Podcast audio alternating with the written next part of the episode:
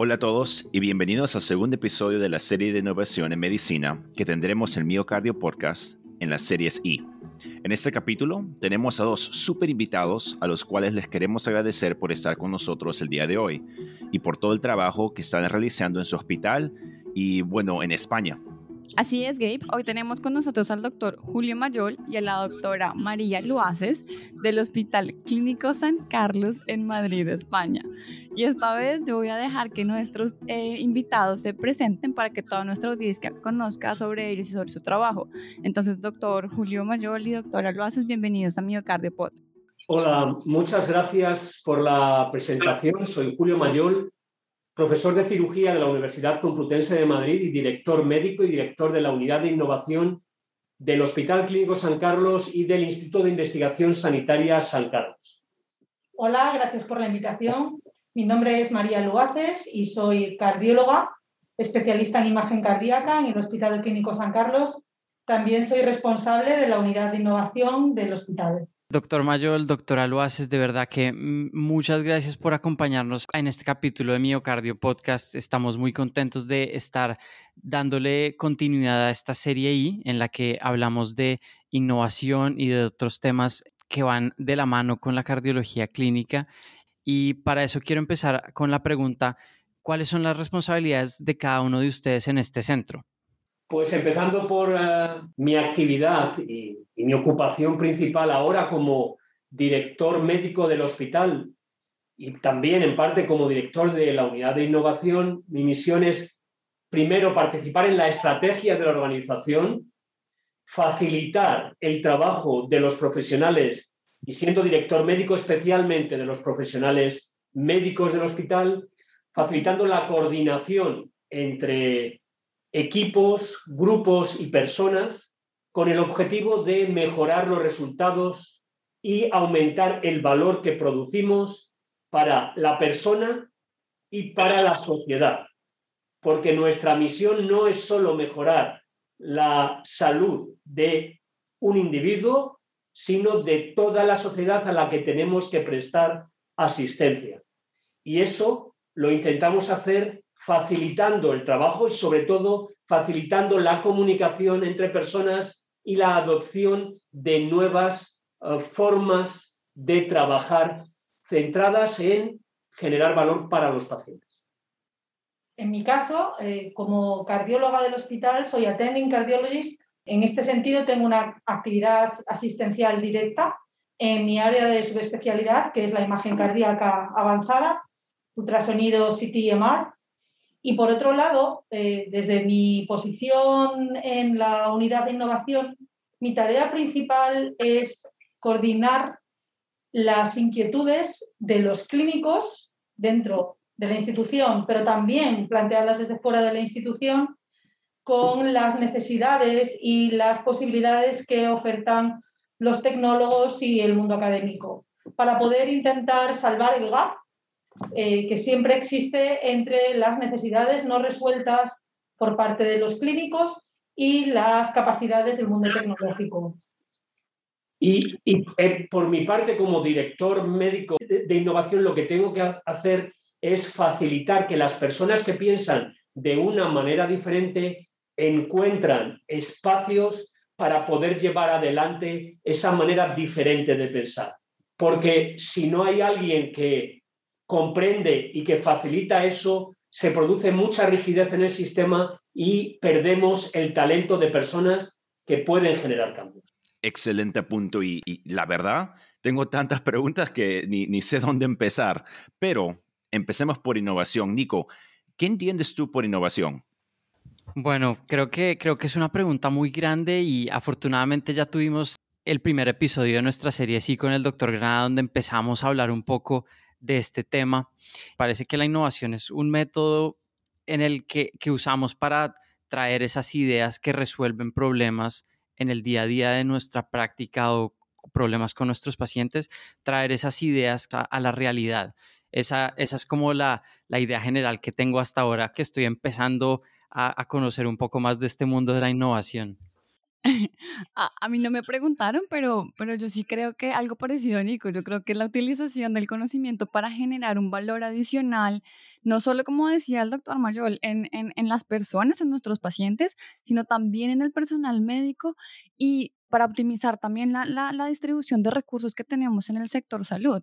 Pero, pero esa es mi opinión. Yo voy a dejar que el doctor Mayor y la doctora lo hacen, nos cuenten un poquito cuál es la definición de innovación que ellos tienen y específicamente qué es innovación en medicina y por qué es importante que hablemos de esto.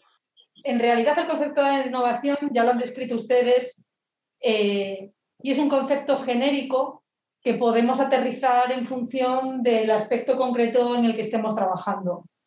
Genéricamente entendemos por innovación todo cambio en la manera de realizar la actividad, ya sea por el proceso, procedimiento o ya sea por los medios aplicados, que supone un cambio eh, fundamentalmente en nuestros resultados. Esta definición, que puede ser muy genérica o incluso se puede tener en cuenta desde un punto de vista industrial, tiene gran aplicación y gran concreción en el mundo de la biomedicina. Por innovación entendemos en, medicina y en biotecnología la utilización y la aplicación de todos aquellos procesos, metodologías o tecnologías en nuestro campo que suponen, y esto creo que lo vivimos de una manera eh, importante, un cambio en la cultura de hacer las cosas. No necesariamente se trata de la última tecnología, pero sí de todas las modificaciones del uso de nuestra información o del uso de los procesos que están destinados, en último término, a mejorar nuestros resultados, que es la de nuestros pacientes y nuestros ciudadanos. Yo soy cirujano y por tanto suelo tener una aproximación muy básica a las definiciones. Tenemos esa fama, los cirujanos, de ser muy, muy, muy concretos y muy simples, investigar es utilizar dinero para generar conocimiento. E innovar es utilizar el conocimiento generado nuevo o aplicado de una manera nueva para generar valor. Y el valor no es solo un valor económico. Esa es una de las maneras de medirlo. Es también un valor ah, a veces tangible, a veces intangible, sobre el la mejora de resultados y la generación de salud. Evidentemente esto quiere decir que posible que crear algo nuevo sea innovador, pero no necesariamente. También la nueva utilización de cosas que antes se utilizaban con otros objetivos, la reingenierización de procesos, el cambio de pequeñas cosas que aparentemente no son novedosas, generan un resultado que sí que es innovador. Si no hay resultados, no hay innovación. La mera creación de cosas nuevas no es innovación tener un dispositivo que mide cosas que no sirven para tomar ninguna decisión no es innovador. Lo innovador es terminar aplicando eso a la práctica clínica y que nuestros pacientes vean con eso una mejoría. De acuerdo. En verdad quisiera saber un poco más de cómo nació, ¿no? las cosas iniciales que pasaron para, para hacer este centro de innovación en el Hospital San Carlos. ¿Quiénes hacen parte de este centro, por ejemplo? Ah, bueno, yo cuento una primera parte que es cómo surgió, porque en eso estuve yo más directamente implicado, y luego María puede contarnos ahora en lo que está, que ahora es la, la líder de ese, de ese proyecto, aunque yo sea el director. Eh, esto surge como una evolución lógica, en mi caso personal, porque durante mucho tiempo y con trabajo que había realizado en, el, en el Beth Israel, ah, yo me había dedicado a la investigación en fisiología celular, en transporte de membrana y durante mucho tiempo la investigación había sido una manera importante de ejercitar intelectualmente la cabeza y por otro lado de responder algunas preguntas que eran relevantes en mi práctica clínica. Pero allá por eh, los mediados de los años 2000, todo un grupo que habíamos crecido alrededor de, de Jeff Matthews en el Beth Israel nos dimos cuenta que la investigación no era el gran problema que teníamos en la cirugía y, en toda la medicina. El problema fundamental era cómo aplicar el conocimiento para cambiar lo que estábamos obteniendo. Generábamos gran cantidad de conocimiento, pero no éramos capaces de aplicarlo de una manera diferente. Y eso hizo que, por un lado, por ejemplo, Madhu Prasad, montara el centro de innovación en el Hospital Henry Ford en, en Detroit y aquí nos planteáramos un proyecto de innovación que además involucraba a profesionales de diferentes ámbitos, no solo médicos, sino también enfermería y otras profesiones. Y de repente en España se dan cuenta que tenemos un problema con la explotación del conocimiento que hemos acumulado. España era el octavo, noveno país en publicaciones y generación de eh, factor de impacto por las publicaciones, sin embargo somos el treinta y tantos en patentes y en modelos de utilidad. Ese, ese gran gap entre la capacidad de producción de conocimiento y la poca capacidad para utilizar ese conocimiento es lo que hace que los, la agencia nacional, el, el, NIH uh, español, decida invertir en unidades de innovación. Y entonces, en, en aquel caso, presento yo como investigador principal una propuesta y nos financian la creación de la unidad de innovación. Mm. Esto es el año 2010. A partir de entonces empezamos a evolucionar la unidad, que María nos contará cómo está organizada ahora, empezamos a, incorporar perfiles distintos a los médicos. Los médicos formamos parte de la unidad de innovación, pero nos damos cuenta de que solo desde una perspectiva no es suficiente. Mm. Los problemas complejos no se pueden solucionar solo desde la perspectiva médica o desde la perspectiva de enfermería o de la perspectiva de un ingeniero. Tenemos que poner a todos a trabajar conjuntamente para identificar bien los problemas, las necesidades no cubiertas y entonces generar la innovación. Efectivamente, ha sido una gran oportunidad tener dentro de las instalaciones del hospital un sitio específico que pueda servir como think tank para eh, recibir las necesidades no resueltas, tanto desde el entorno clínico y asistencial como las ofertas de los tecnólogos. Sí, efectivamente, como dice el doctor Mayol, eh, no se puede dar respuesta a estas necesidades solo desde nuestra perspectiva clínica. Tiene ciertas ventajas nuestra perspectiva, como ustedes se dan cuenta, pero sin el brazo tecnológico no podemos dar respuesta. A lo largo de estos años, en la unidad de innovación se han ido integrando las capacidades de, eh, tecnológicas con las capacidades de gestión de proyectos y las capacidades clínicas para dar un abordaje transversal a todas las diferentes áreas de innovación. Y a lo largo de estos años nos hemos ido dando cuenta que no solamente la innovación tecnológica es importante y tiene valor, sino que muchas de nuestras necesidades no resueltas pasan por el manejo de procesos y el análisis de los datos, mm. de cómo manejamos la información que generamos y que eh, luego no sabemos utilizar en función de la propia demanda que nosotros generamos. Este tipo de necesidades de grupos de trabajo son los que se han ido formando en el hospital y efectivamente hemos, tenemos la suerte de poder tener un equipo multidisciplinar que cubre las diferentes áreas de trabajo en los proyectos, eh, en los proyectos que abordamos. Claro, estamos metidos dentro del hospital, con lo cual eh, podemos identificar las preguntas, porque la inteligencia está en las preguntas. Hacer más las preguntas lleva a encontrar soluciones precisamente incorrectas. Hmm. Queremos no solo aumentar la precisión, sino también la exactitud. Y eso requiere que las preguntas que se formulan por parte de los clínicos sean refinadas, sean ajustadas por todos los que están alrededor con el objetivo de que terminen siendo relevantes mm. para responder a cinco grandes problemas que tienen los sistemas sanitarios en todo el mundo. Da igual que sea en Latinoamérica, que en Estados Unidos, que en Europa. El primero es la enorme variabilidad en calidad y resultados. ¿Dónde se trata mejor el cáncer de mama? ¿En el Beth Israel o en el Hospital Clínico San Carlos? ¿Quién tiene los mejores resultados y por qué? No lo sabemos. Segundo, que nuestras intervenciones causan daño. Si hacemos las cosas muy bien, pero generamos mucho efecto adverso, el conjunto es que estamos peor. Tenemos que ser capaces de mejorar la seguridad de los pacientes.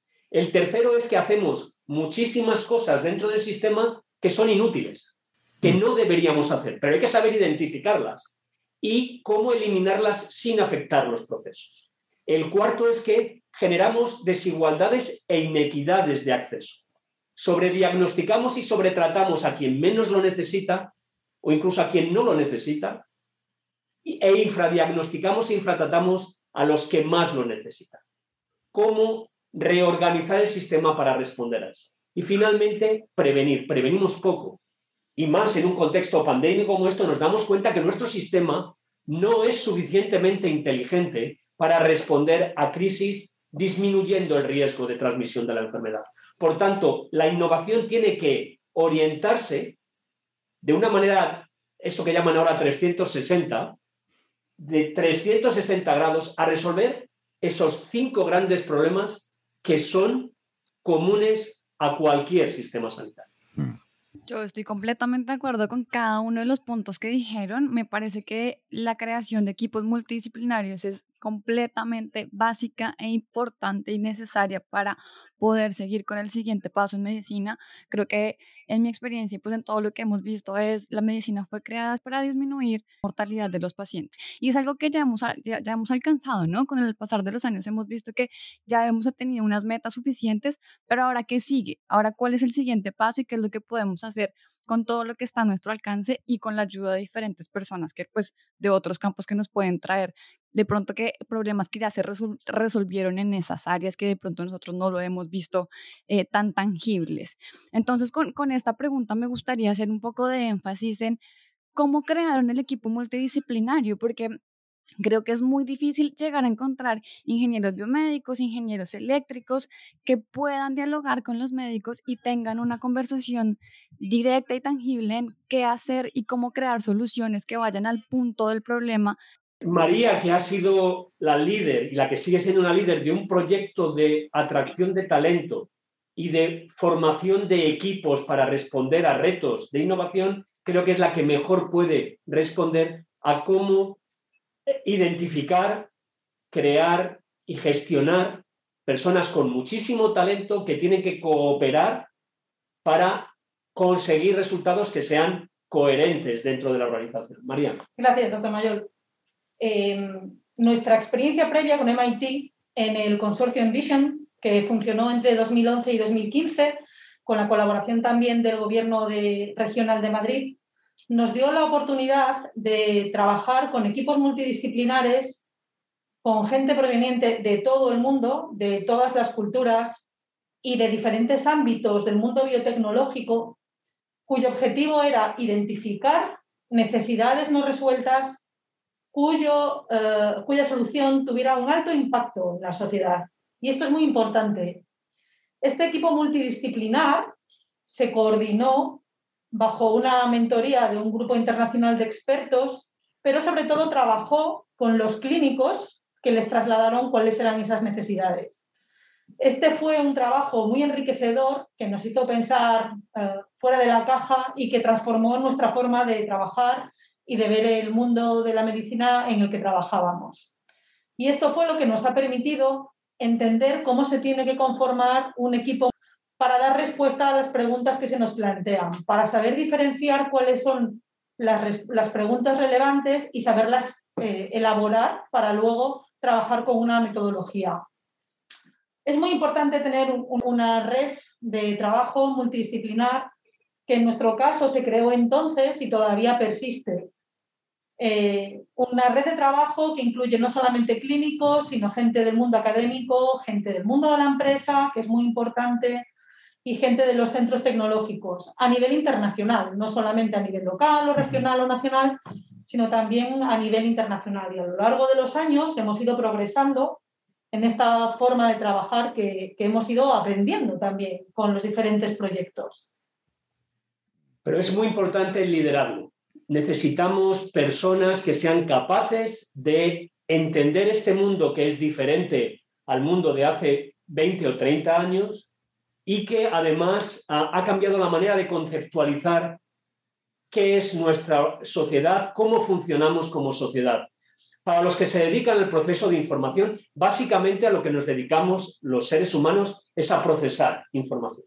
Hmm. Y como todo sistema de procesado de información, necesitamos más cantidad, más diversidad más intensidad de relación y flujo libre de ideas entre todos los que procesamos.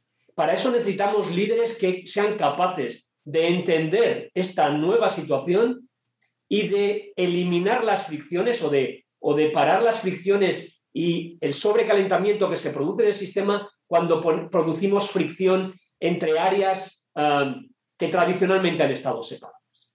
Mm. Si no conseguimos líderes que trabajando colaborativamente faciliten esa transformación, los sistemas tienden a evitar los problemas.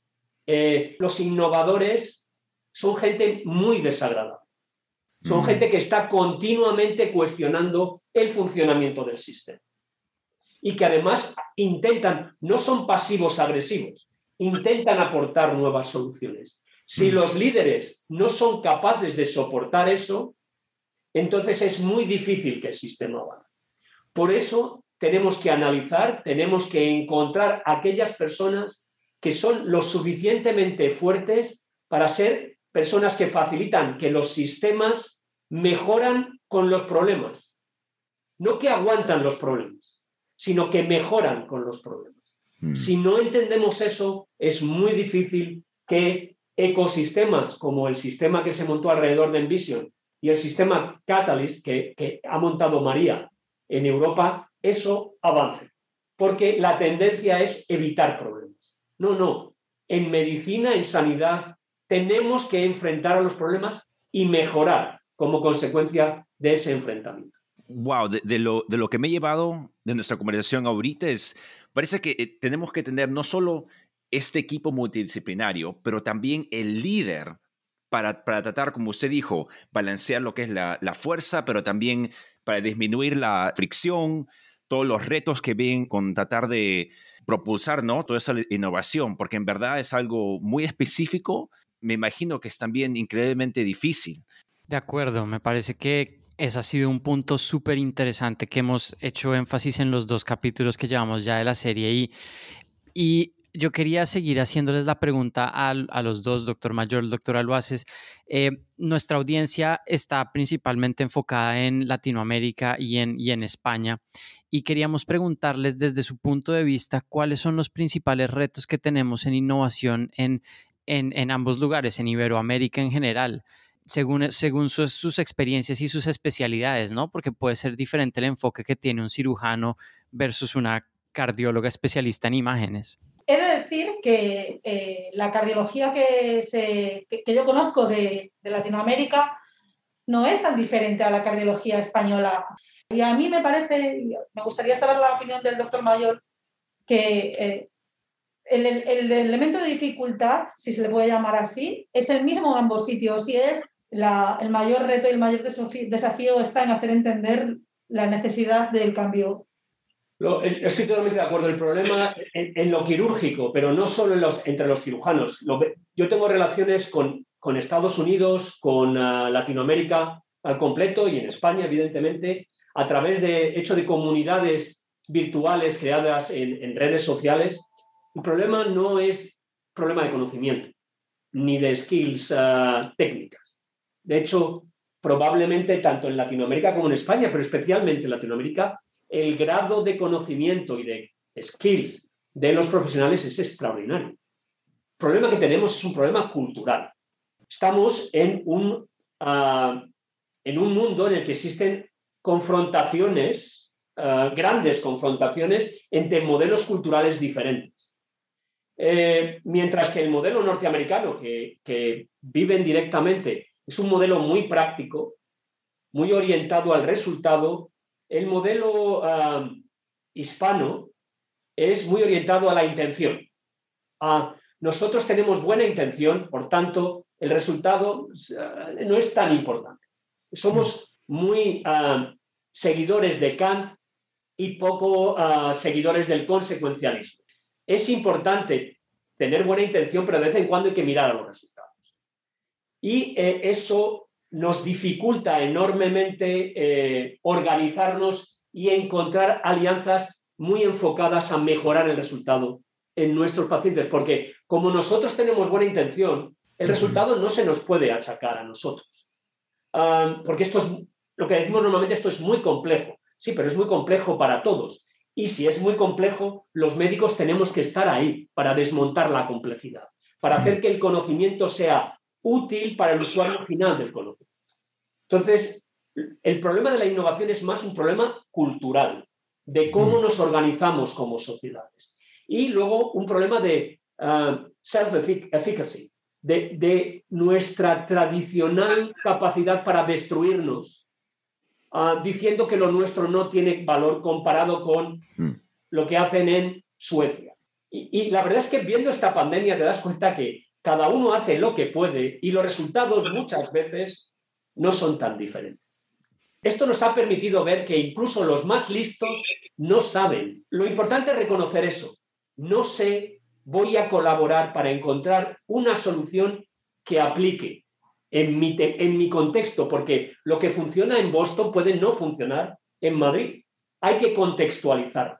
Y segundo, necesitamos una cultura de inversión, de mirada larga, de líderes que tengan visión, no solo que gestionen bien los equipos, sino que sepan dónde queremos llegar y que aunque el camino sea duro, nos mantengan Increíble respuesta. Realmente creo que desde, desde que nosotros iniciamos también este camino de Miocardio Podcast ha estado enfocado en no solo traer buen contenido, sino uno de los grandes misiones que tenemos es crear esa comunidad y darnos cuenta que el talento que hay en todos los países que hablamos español es, inmenso y traer toda esa comunidad a, a, un mismo espacio y que nos podamos conocer más y entender todo lo que estamos logrando en cada rincón del mundo. Entonces me parece increíble esta idea y creo que estamos alineados en misión.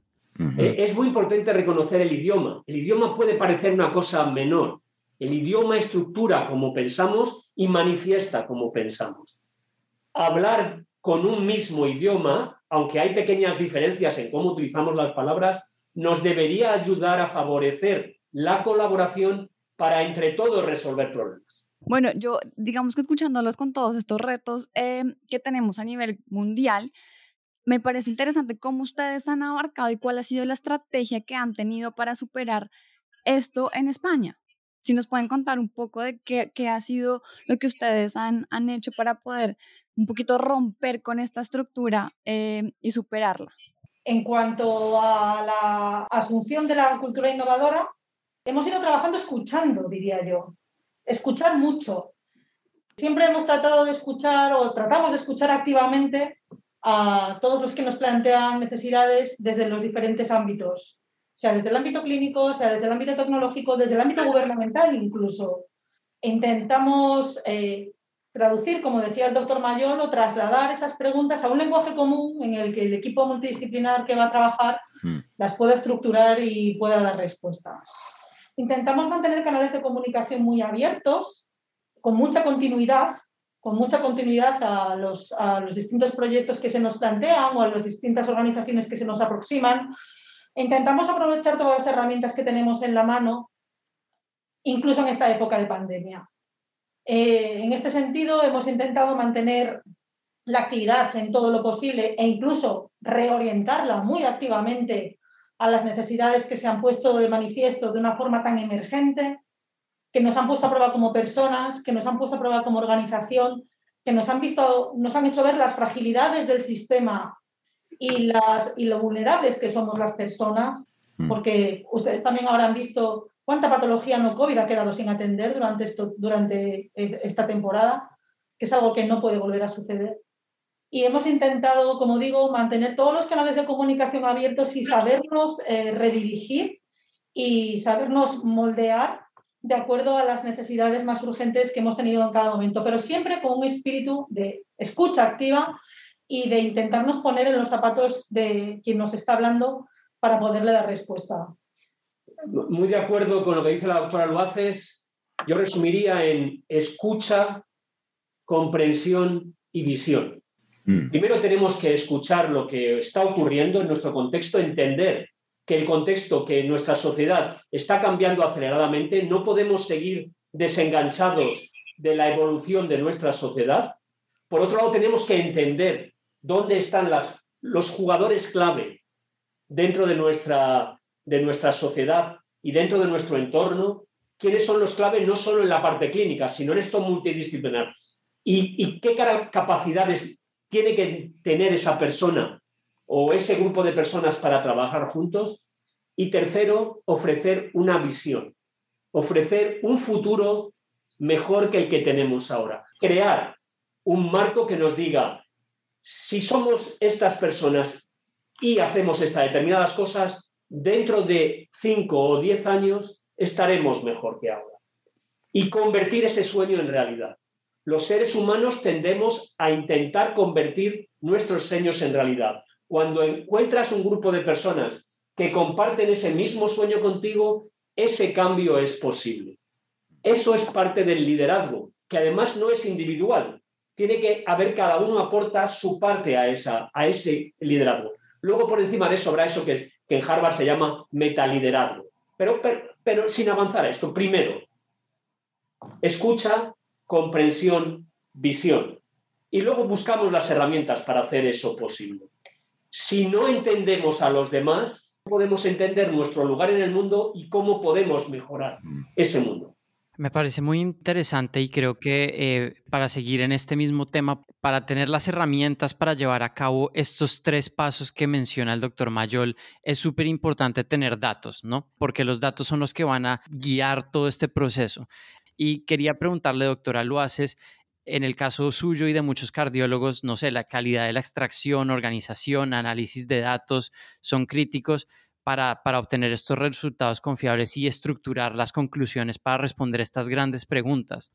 ¿Cuáles son sus impresiones, sus recomendaciones con respecto a este punto de manejo de datos para guiar futuros desarrollos? Muy buena pregunta y todavía sin resolver. Esta pregunta es trasladable a cualquier disciplina de la medicina. Estamos viendo en los últimos años, como decía el doctor Mayor, y ustedes lo están viendo, que cada vez generamos más información. Tenemos muchas fuentes que generan información y disponemos de una gran cantidad de información. Personalmente opino que no hay procesador mejor que nuestro procesador mental y que nunca encontraremos una supercomputadora que sea capaz de procesar la información, por lo menos no not in our lifetime, creo yo. Una vez dicho esto, tenemos que eh, buscar la mejor manera de aprovechar la información que recogemos para lo que la necesitamos que no seamos simplemente recolectores de datos o eh, data managers, que a veces en nuestra profesión nos vemos desmotivados porque nos, vemos, nos sentimos reducidos a, data managers. Tenemos que utilizar la tecnología y las herramientas que están en nuestra mano y eh, empujar para que eso mejore, para que mm, nosotros hagamos el trabajo intelectual de utilizar la información pero se nos presente o se nos devuelva de la manera más fácil posible para que nosotros tomemos la decisión. Existen muchos dispositivos y muchos mecanismos de ayuda a la toma de decisión que nos tienen que facilitar la tarea para volver a recuperar eh, la, la idea tradicional que todos tenemos del médico, que es el diálogo con el paciente, que sentimos que se está perdiendo. Y eso lo sentimos como profesionales, pero muy importantemente lo sienten también los pacientes. Esa comunicación entre médico y paciente se está perdiendo. De manera que, teniendo en cuenta que cada vez el sistema es más exigente con nuestra utilización de los datos y nuestros resultados, y nosotros somos exigentes con, nosotros mismos también, tenemos que buscar la manera de que toda esa información que generamos se nos proporcione de vuelta de la manera que la necesitamos para tomar la decisión en cada ámbito y en cada circunstancia de una manera adaptada al entorno en el que estemos. Súper clave, pero yo también creo que es, es, también importante mencionar que, como usted dice, doctora, lo hace, es que no toda la información es relevante y aquí en Estados Unidos decimos garbage in es igual a garbage out. Es como si tenemos un montón de información que no nos, no nos está ayudando con el punto para resolver cierta pregunta o cierto problema, lo que vamos a terminar sacando es información que no va a ser útil en nuestra práctica y cosas que van a estar sesgadas. Em, entonces también me parece ser me parece importante hacer puntos claves en cómo estoy recolectando los datos y qué datos son los que realmente estoy recolectando y los que necesito para poder tener una respuesta y un outcome a futuro. Sin duda, uno de los problemas que hay que entender es cómo funcionamos los seres humanos. Una de las características de los seres humanos, y no, no, no es que seamos malos, es que nos han dibujado así, es que mentimos, mentimos mucho. Entonces, en función de cómo se estructura la adquisición de datos, tenemos el resultado de datos que, que, obtenemos. La veracidad del dato y la validez del dato tiene mucho que ver con, primero, la necesidad de satisfacer que tenemos los seres humanos, tenemos que satisfacer una expectativa. Por otro lado, cumplir nuestra misión y no quedar mal. Todo eso hace que construyamos unos sistemas de adquisición de datos que a veces inducen el que el dato no sea veraz. Hmm. Ese es un problema enorme. Es el problema del copy-paste en las historias clínicas electrónicas. ¿Cuánto es? ¿El 80% de las notas clínicas no son originales? ¿Por qué? ¿Por qué es eso? Porque el sistema de captura de la información estaba hecho con otro objetivo, que es hacer informes. Cuanto más automático sea el informe, cuanto más rutinario sea, como me pagan por hacer informes, yo quiero hacer informes que no sirvan para nada, pero yo tengo el informe hecho.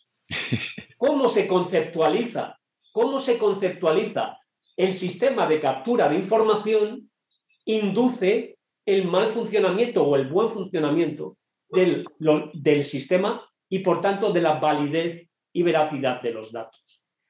Una cosa sobre la que tenemos que reflexionar es cómo funciona nuestro propio cerebro para diseñar, como dijo María, sistemas que respondan a nuestras necesidades. Mm. En general, a un ser humano le gusta mucho más una historia que una tabla Excel. De hecho, este podcast revela que es más importante para nuestra audiencia las historias que nos contamos que los datos que van encriptados en esta conversación. Mm. Tenemos mm. que entender cómo somos antes de ofrecer soluciones. Y este yo creo que ha sido un problema del diseño de las herramientas hasta este momento. ¡Wow! increíble esa respuesta de ustedes dos. Creo que en verdad es, algo más complicado y, y, me encanta esa comparar lo que es la data de Excel con lo que en verdad nos importa, que es la historia. Y ahorita quiero pasar un poco más porque manejar esos datos es un reto, pero también el reto viene con los fondos, ¿no? Quiero hacer una pregunta sobre su experiencia con encontrar fondos que hacen esas iniciativas posibles. ¿Nos podría, doctor Mayor, dar un ejemplo de pasos que ustedes toman para iniciar un proyecto, ¿no? Desde la concepción de la idea hasta que se materializa y por ahí también explicarnos cómo es el trabajo con las startups.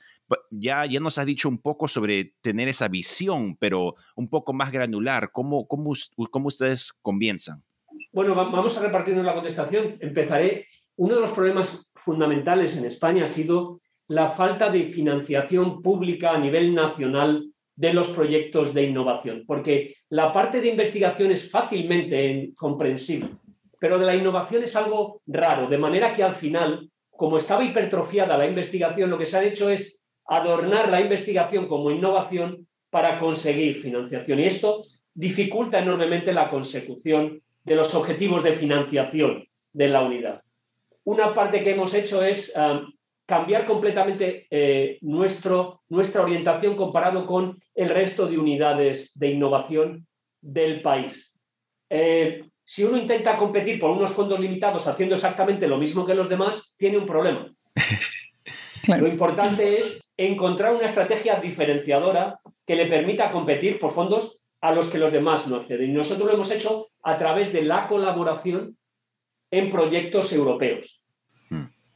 en los que estamos aliados con la Universidad Politécnica de Madrid, es decir, fundamentalmente con eh, con ingenieros que además están conectados en el resto de Europa con otros grupos de investigación que hacen posible que identificamos de manera colaborativa una pregunta relevante y a partir de ahí construyamos proyectos con diferentes paquetes de trabajo del que se encarga cada uno de los grupos con el objetivo de terminar generando un resultado.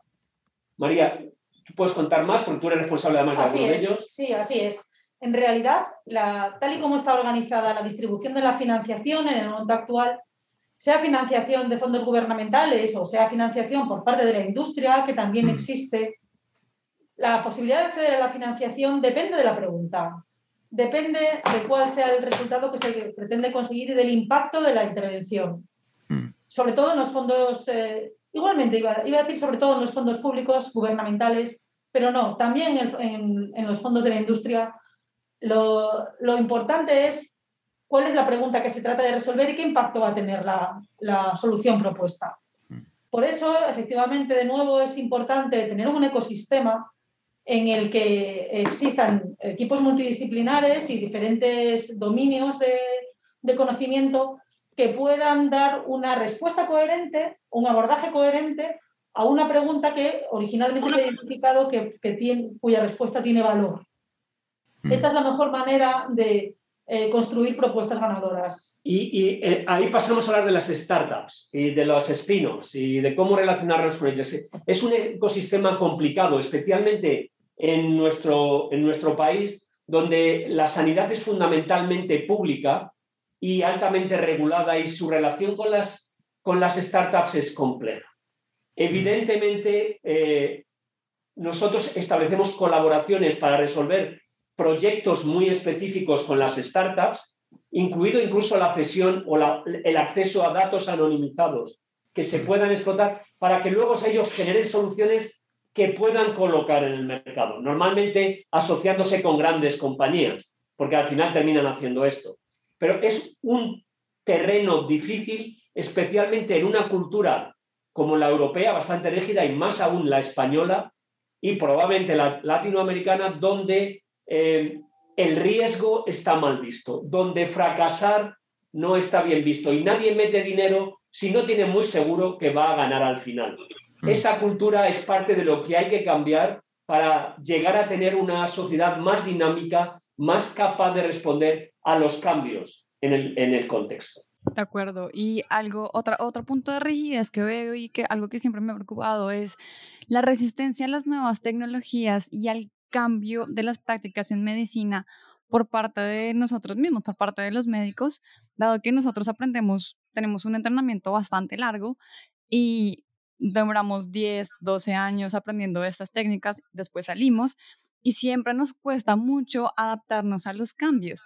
Entonces quería preguntarles cuál ha sido su aproximación con los médicos para que adopten estas nuevas herramientas o si por el contrario en su experiencia han visto una muy buena acogida por parte de ellos em, hacia las iniciativas que ustedes han financiado o digamos que promulgado realmente son los médicos los que se aproximan a nosotros. Eh, mi impresión es que cuando, que es verdad que tenemos un entrenamiento muy largo y muy duro, pero cuando alcanzamos, aunque seamos junior, eh, un cierto grado de experiencia y nos encontramos dentro de nuestra zona de confort, empezamos a poder pensar un poquito más allá y a salir un poquito de la zona de confort y a plantearnos nuevas estrategias para hacer las cosas mejor donde hacer las cosas mejor puede significar muchas variantes. Ustedes tienen muchos ejemplos.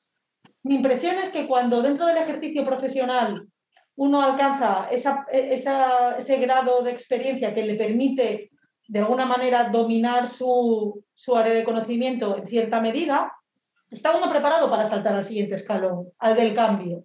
Y, es, y mi experiencia es que es entonces cuando los médicos se acercan a nosotros para pedirnos, eh, para pedirnos eh, modificaciones y para pedirnos eh, innovación. Mm. Hay otro tipo de innovación, que es la que viene del super junior, ¿no? del residente o incluso del estudiante, que efectivamente puede estar un poco limitada por el canal jerárquico, en cierta medida, que estamos todos, en el que estamos todos inmersos.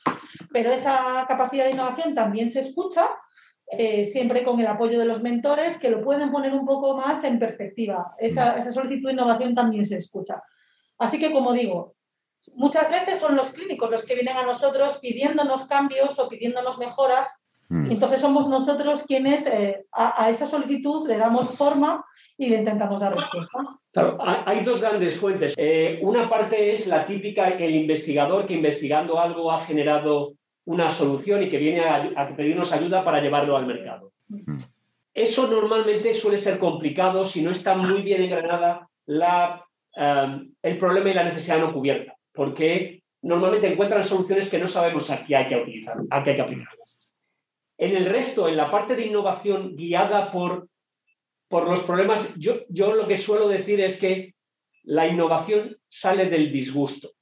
La innovación sale del el mal funcionamiento, de la insatisfacción con los problemas a las que se enfrenta gente creativa, no gente que quiere destruir, sino gente que quiere mejorar.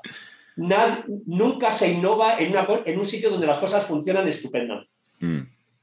Tenemos que innovar desde los problemas. Los seres humanos nos motivamos cuando hay que resolver problemas, especialmente los que son creativos y son innovadores. Y eso, eso está a lo largo de todo el espectro. Hay gente que no va a ser innovador. ¿Cuánta gente realmente innovadora? Un 2-3% de cualquier sociedad. En los hospitales, pues también, a lo mejor puede estar algo más concentrado, pues un 2-3%. La mayoría de la gente son ah, early adopters, los, mm. los, que son modernos, los que se compran el, el iPhone eh, enseguida. Tenemos que identificar a esos innovadores en cualquier punto del proceso y protegerles, porque son como una especie en vías de extinción. Mm. Son, son tan raros que son muy frágiles. Mm. Y normalmente se les reconoce porque son los que llevan las flechas en la espalda.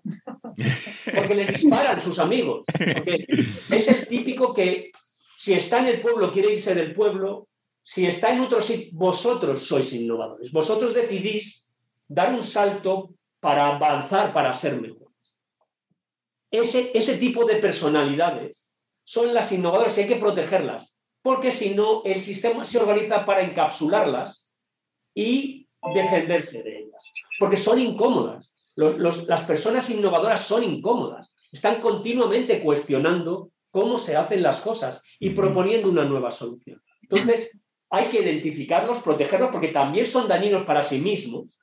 Pueden, eso que hablamos antes, pueden infoxicarse, pueden autointoxicarse de tanta creatividad. Y tenemos que que, organizar un sistema que filtre todas esas ideas y haga que esas ideas lleguen de la manera más rápida y más segura a generar valor en la sociedad. Mm. Entonces, es importante identificarlas y protegerlas, porque si no, se hacen daños ellos y hacen daño a la propia institución. Mm. Hay que darles un camino para favorecer el talento, porque esa gente es la que hace que la rueda gire.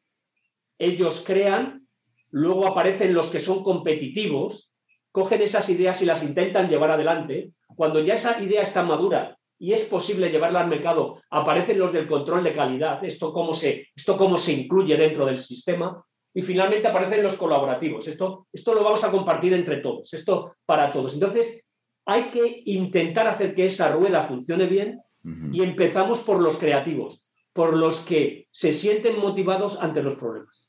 Wow, genial ese punto de, uno, de protección, pero también de, ¿cómo se dice aquí? E, encouragement, ¿no? A, los que tienen esa visión. Eh, me viene a la mente, creciendo me decían, el fuego es bueno en una, en una fogata, pero el resto de la casa, si, si metes el fuego ahí, no tiene lugar, vas a quemar toda tu casa. Y, y, creo que ese tema de tratar de encontrar ese fuego en las personas, ese 2% o 3%, pero también protegerlo Ahora, hablando de la protección, también quiero hablar sobre la protección de nuestros pacientes.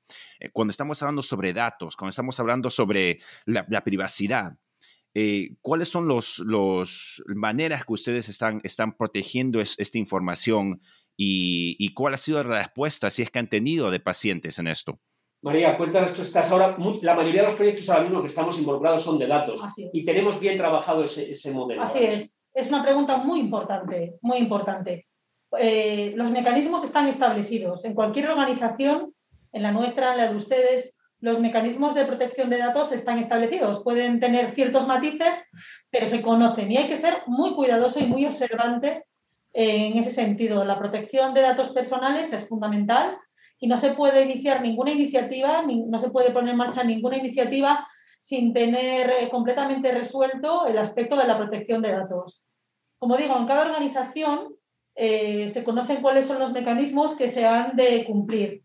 Y cualquier proyecto que se quiera poner en marcha ha de tenerlos, ha de tenerlos bien cubiertos. Si eso se hace bien, si eso se hace bien, y eso incluye no solamente aspectos legales, sino también aspectos de la custodia de los sitios donde se alojan los datos, servidores y demás, que como digo está establecido por cada organización o por cada gobierno, no tiene que haber problemas en cuanto al, en cuanto al uso de la información, que siempre se, trabaja de forma anonimizada, siempre de forma anonimizada. Nosotros tenemos, eh, en Europa tenemos una, una regulación muy estricta de cómo se utilizan los datos, especialmente los de protección especial, valga la redundancia, que son los sanitarios, y eh, para poder llevar a cabo estos proyectos, primero nosotros lo que hacemos es descargar, hacer descargas de datos, pseudonimizar los datos, a continuación anonimizar los datos y de ese, de ese lago de datos, ahora mismo tenemos el sandbox,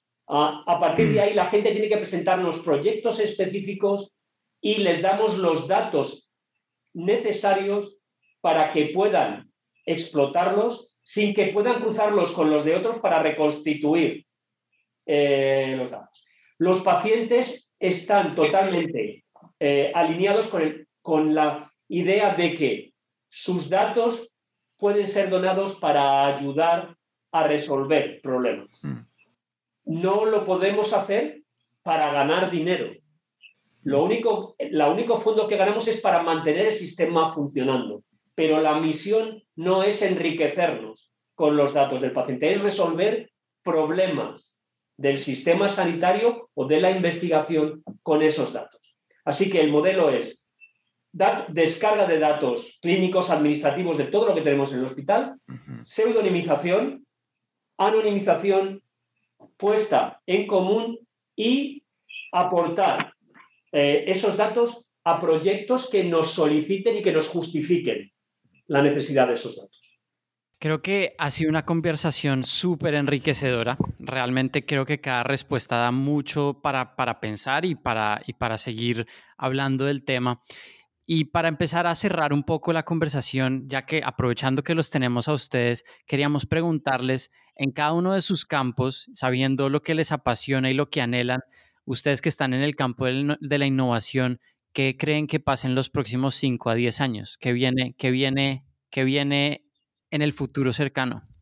Eh, desde mi punto de vista, es una reorganización de nuestra actividad enfocada en la persona, en el paciente, en el ciudadano. Darle la vuelta a nuestra actividad y no, ponerla desde nuestra perspectiva, sino desde la perspectiva de la persona. Y eso es darle la vuelta a todo utilizando las herramientas que tenemos en nuestra mano y potenciando el desarrollo de las que necesitemos, con un uso muy activo de la inteligencia artificial en todos sus aspectos, tanto en el de la imagen médica como en el del procesamiento de los datos, con el uso del análisis de datos, el, smart data, por decirlo de alguna manera, para los objetivos que nos planteamos y humanizando, en resumen, humanizando, pensando que el que tenemos delante no es un cliente ni es un paciente, sino es una persona que podemos ser nosotros y que tenemos que ponernos en su piel, en sus zapatos, para eh, resolver el problema lo mejor que podamos, utilizando para ello, como digo, las herramientas en nuestra mano. Así que espero que asistamos a un boom en el uso del análisis avanzado de grandes cantidades de datos, que ya estamos asistiendo, pero creo que tiene mucho desarrollo, y a la aplicación de la inteligencia artificial para la ayuda a la toma de decisiones a gran escala. Yo, estoy de acuerdo. Para mí el, gran reto que evidentemente afronta toda la sociedad, no solo los sistemas sanitarios, es tomar conciencia del respeto a, a la capacidad de agencia, de autonomía para gestión de mi propia vida y mi propia salud y la experiencia. Lo que yo siento y lo que yo vivo es único y por tanto no puede ser tomado como algo parte de un todo diluido. Para eso necesitamos recurrir al conocimiento abierto. El conocimiento no debe ser propiedad de nadie, tiene que estar disponible para que cada uno lo utilicemos en el momento adecuado de la manera adecuada, para que el conocimiento generado por el, por, eh, el sistema sanitario y por los profesionales esté disponible para los individuos cuando lo necesiten, cómo lo necesiten, eh, con el objetivo que lo necesiten. Hmm. De manera que el gran reto para nosotros es desmontar la complejidad para que las personas tomen eh, en sus manos la rienda de sus vidas, decidiendo si quieren asumir unos u otros riesgos o qué decisiones toman ante situaciones complejas en las que el conocimiento no es infinito, no es perfecto y por tanto tienen que afrontar una incertidumbre que debe ser responsabilidad individual, pero también en algunos casos colectiva ah, para todos. Mm, de acuerdo, de acuerdo. Y bueno, para terminar, quiero hacerle esta pregunta que muchos de los que escuchan este podcast estoy 100% seguro que también quieren preguntar. ¿Qué consejos le daría a todas las personas que están pensando sobre innovación, que quieren empezar este camino a la innovación ah, en países latinoamericanos y Iberoamérica? para mí el primer consejo sería intenta conectar con cuantas más personas mejor, cuantas más personas que piensen de manera diferente a ti. No busques a los que piensan como tú, eso ya lo sabes. Busca a los que hacen cosas diferentes a ti para intentar entenderles. Si solo buscas a los que son como tú, difícilmente vas a plantear soluciones diferentes. Y una vez que conectes, trabaja, trabaja, trabaja y disfruta trabajando. Si no tienes pasión, no vas a ser un innovador. De acuerdo con el doctor Mayor, y yo añadiría una palabra, adelante. adelante, sí, sí, desde luego. Eh, puede resultar duro, puede resultar eh, difícil de llevar, de llevar a cabo a veces, pero es enriquecedor, es lo que completa nuestras necesidades profesionales, porque verdaderamente somos médicos, pero también somos desarrolladores conceptualmente y, e intelectualmente. Y esto es un aspecto más de, nuestra, de, nuestro desarrollo profesional. Yo les animo, insisto con el doctor Mayol, que intente conectar con cuantas más personas puedan diferentes a ustedes y desde luego, desde luego, adelante. Si, otra persona puede, uno también. Sin duda. Bueno, mil y mil gracias por habernos acompañado el día de hoy, por mostrarnos otra forma de ejercer la medicina pensando en el futuro. Em, con esto llegamos al final de nuestro segundo capítulo. Otra vez, doctor Mayor, doctora Loaces, muchas gracias por compartir con nosotros sus experiencias y sus conocimientos. Muchísimas gracias. Gracias a ustedes. Muchas, muchas gracias otra vez. Eh, esperamos que este segundo capítulo de nuestra serie y hablando de innovación les haya gustado. Creo que, creo que todos nosotros que estamos grabando estos episodios estamos muy contentos con este nuevo giro que le hemos dado al podcast y esperamos que ustedes también lo estén disfrutando. Y queremos recordarles, no se pierdan las fechas de lanzamiento. Estamos en redes sociales, arroba miocardiopod en Twitter, miocardiopodcast en Facebook e Instagram. Estamos atentos a sus comentarios y no se desconecten porque vienen sorpresas. Cada día estamos pensando en cómo llevar este podcast al siguiente nivel para, para todos los que nos oyen. Bueno, con esto nos despedimos y recuerden que Miocardio Podcast es tu podcast de cardiología y de innovación en español. Hasta luego.